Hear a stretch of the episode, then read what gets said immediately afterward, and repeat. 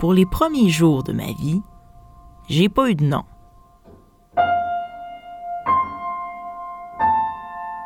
Mais pour le reste de mon existence, j'en aurais eu tout un.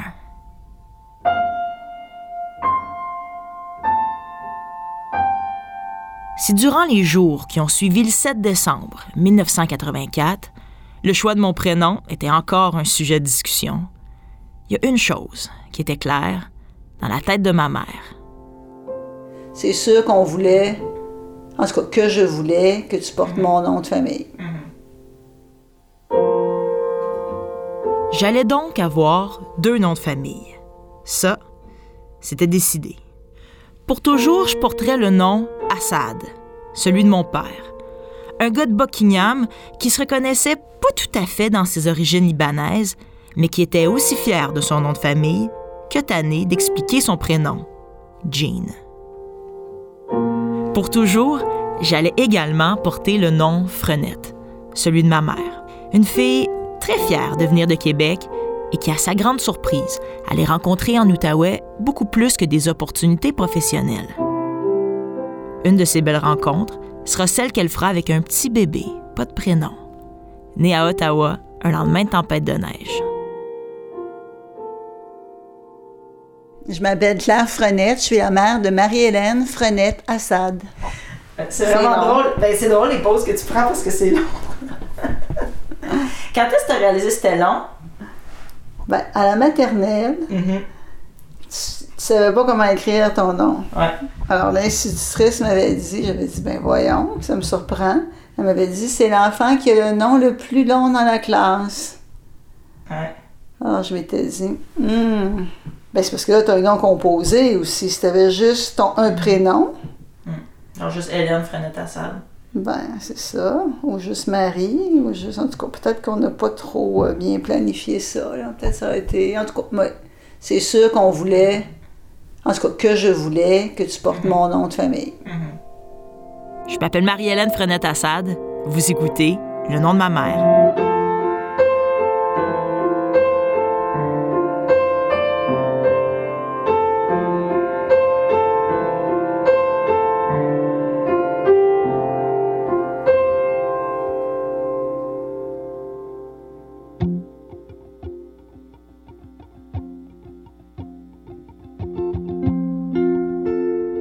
Dans cette série de balados en cinq épisodes, j'explore un phénomène qui me fascine.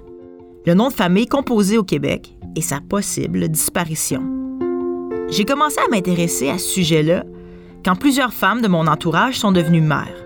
Quand je leur demandais quel nom de famille leur enfant allait avoir, elles me répondaient toujours Ben, celui de mon chum. Je me demande si c'est une nouvelle tendance.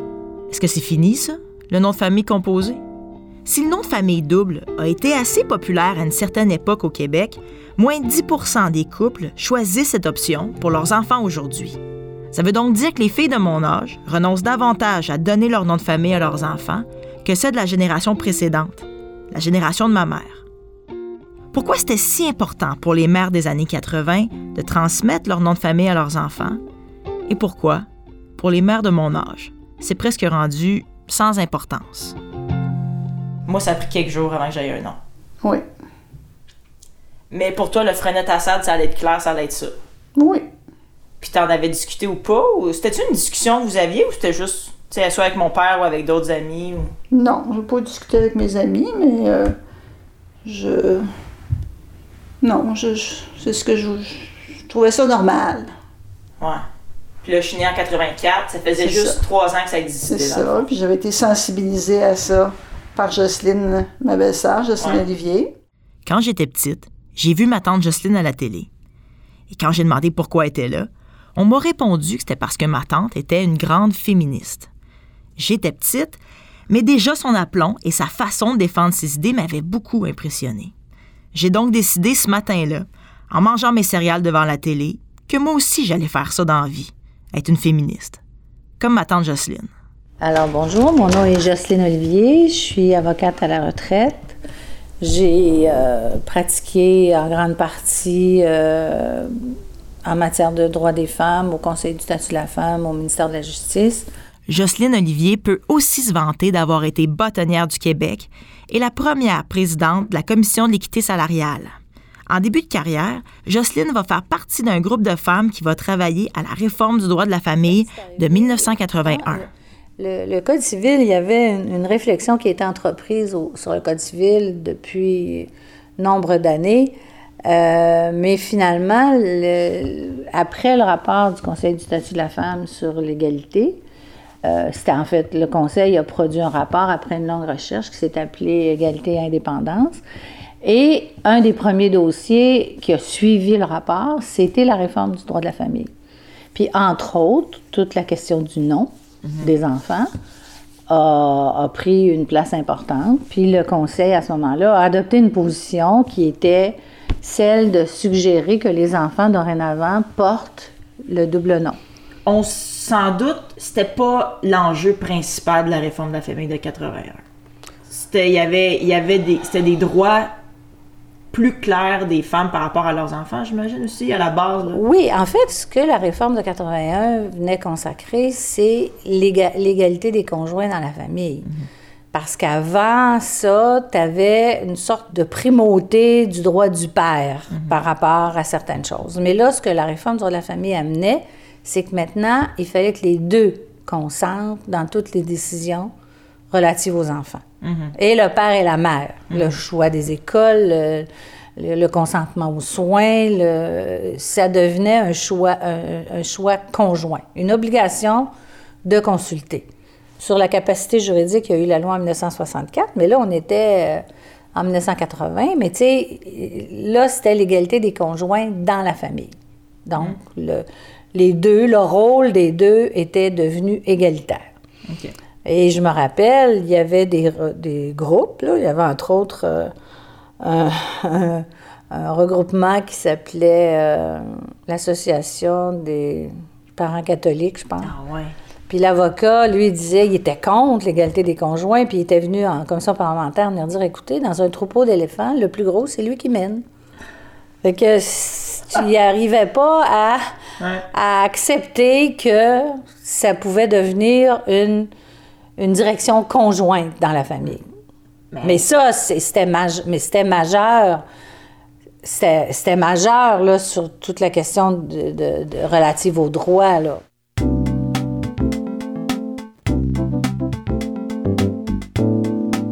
Pour les gens de ma génération, les années 80, c'est surtout des cheveux crépés, des vestons avec des grosses épaulettes, de la musique pop discutable, un peu comme ce magnifique son de guitare-piano qu'on entend en ce moment.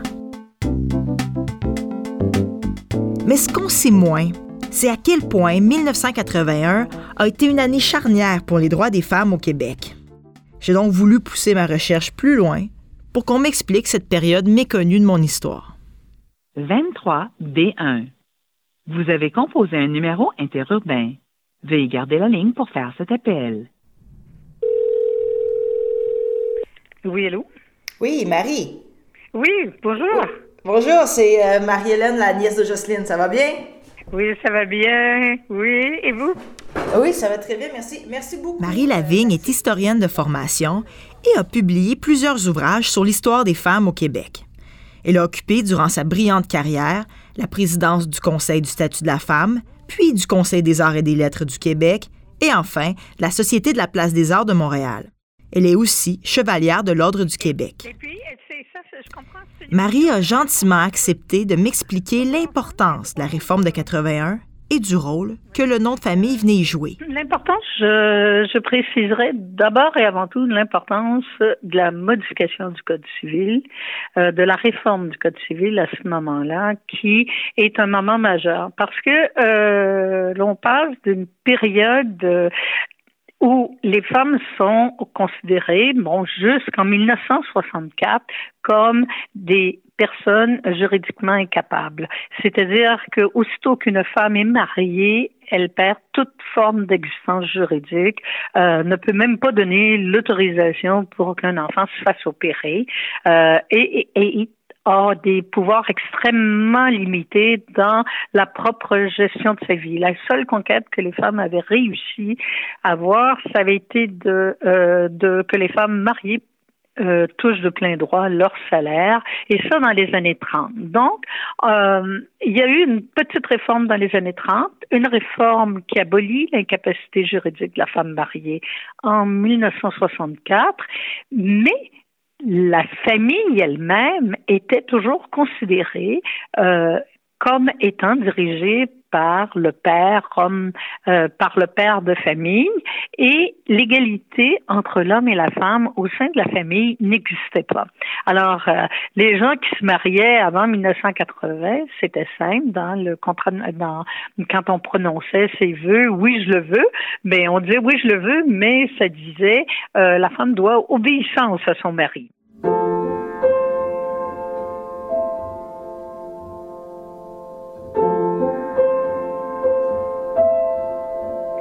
À cela s'est greffé euh, en toute logique, parce que c'est juste la logique, à partir du moment où tu peux, la famille n'a pas un chef et toute une série de dépendants que sont la femme et les enfants, euh, mais que tu as deux personnes co-responsables, ben, il n'y a pas aucune raison logique pour laquelle euh, le nom, la famille porterait nécessairement le nom de l'homme.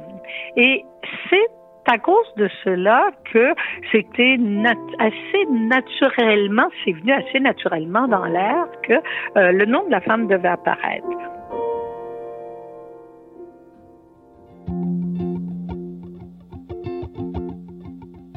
En 1980, une pétition signée par 1800 femmes voulait rendre la transmission du nom double obligatoire au Québec. Le groupe avait déposé la pétition au bureau de Lise Payette, la ministre de la Condition féminine de l'époque. Madame Payette trouvait la proposition intéressante, mais il y avait, selon elle, des choses bien plus importantes dans cette réforme que le nom de famille double. Ce que ça introduit pour la première fois, c'est l'égalité juridique des femmes, parce que ça n'est pas contenu au Code civil tel qu'on l'a actuellement. Les femmes sont reconnues comme des êtres dépendants dans le Code civil. Là, on reconnaît l'égalité juridique. Ce que ça amène également, c'est l'élimination du Code civil de la notion de patriarcat, c'est-à-dire de la puissance décisionnelle de l'homme, si vous voulez, à l'intérieur du couple ou à l'intérieur de la famille. Or, c'est justement au nom de cette égalité juridique que les femmes réclament le droit de transmettre leur nom à leurs enfants au même titre que les hommes. Est-ce que ça faisait jaser cette réforme-là? Est-ce que les médias en parlaient beaucoup? Est-ce que ça a bien passé? Ah, ah oui, oui, oui, oui. c'est sûr que les gens en ont parlé beaucoup. Il y a eu beaucoup, en tout cas, moi j'étais au Conseil du statut de la femme à l'époque, mais le Conseil avait par la suite organisé des, des tournées d'information partout au Québec. Il y avait des bureaux régionaux à ce moment-là, des tournées d'information pour informer les femmes de, de leur statut. Euh, mais tu sais, il y avait beaucoup de choses. Entre autres, Marie-Hélène, le, le, le nom des femmes mariées. Tout le monde a toujours pensé que tu te mariais, tu prenais le nom de ton mari. C'est pas, c'était pas vrai. Même, même en 1980, le nom légal d'une femme, c'était son nom de naissance. Mais ça, les gens ne le savaient pas. Donc, le nom légal, la capacité juridique, c'était sous le nom de naissance. Et il y avait une coutume que les femmes adoptaient le nom de leur mari. Ça, ça a été une grosse révolution que que les femmes maintenant s'appellent de leur nom de naissance. Toi, tu faisais combien de temps que tu étais mariée en 81? Ça faisait quand même En 81, ça faisait 10 ans. 10 ans? Ouais. Ça faisait 10 ans que tu t'appelais Jocelyne Olivier Frenet? Ben oui. Et à un moment donné, j'étais à la banque, puis euh, j'avais décidé que j'enlevais le, le, mot Frenet. Puis je me rappelle d'avoir appelé Jacques. Puis je disais, écoute, Jacques, ça te dérange-tu, j'enlève Frenet? Il m'a dit aucun problème, en autant que tu m'appelles pas Olivier. c'est tout. Mais puis j'ai commencé à ce moment-là à, ne porter que le nom de Justine Olivier. Une des choses qu'on reproche aux parents des années 80, c'est de ne pas avoir pensé à la génération suivante. Quand on aura des enfants, qu'est-ce qu'on va faire si les deux parents ont un nom de famille double? On peut quand même pas donner quatre noms.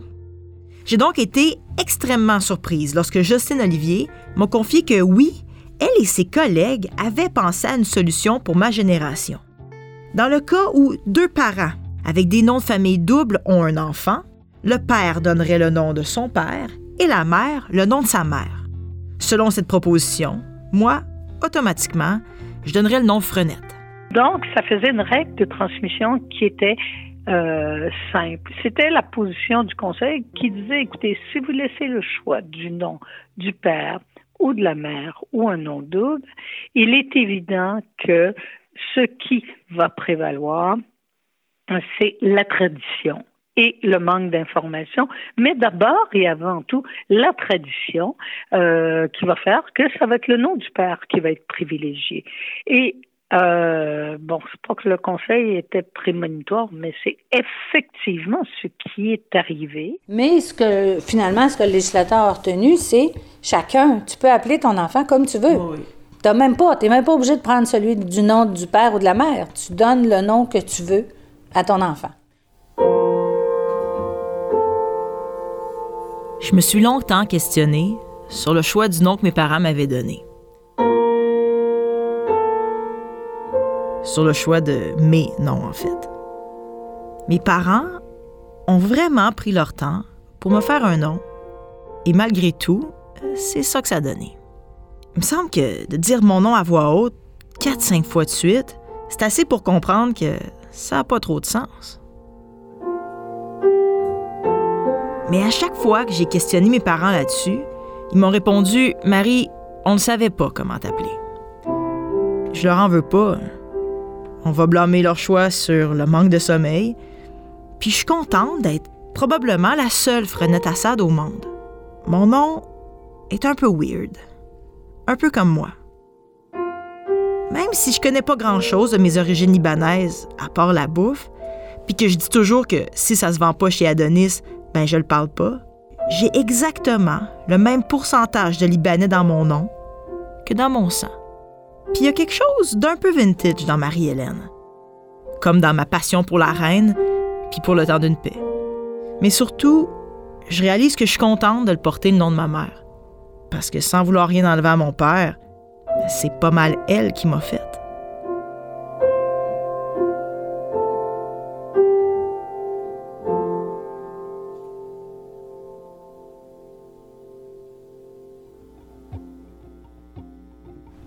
Qui me surprend maintenant, c'est que les femmes aujourd'hui, souvent, ne, ne donnent pas leur nom de famille à leurs enfants. Alors, euh, je me demande pourquoi. Je me demande quelle est la raison, mais euh, je ne le sais pas. Dans le prochain épisode, je tente de répondre à la question de ma mère. Pourquoi ça semble si peu important pour les mères de ma génération de transmettre leur nom de famille à leurs enfants? Je m'appelle Marie-Hélène Frenette-Assad. Merci d'avoir écouté Le nom de ma mère. Le nom de ma mère est une production de Transistor Média. La réalisation et la musique originale sont de Marie-Hélène Frenette-Assad.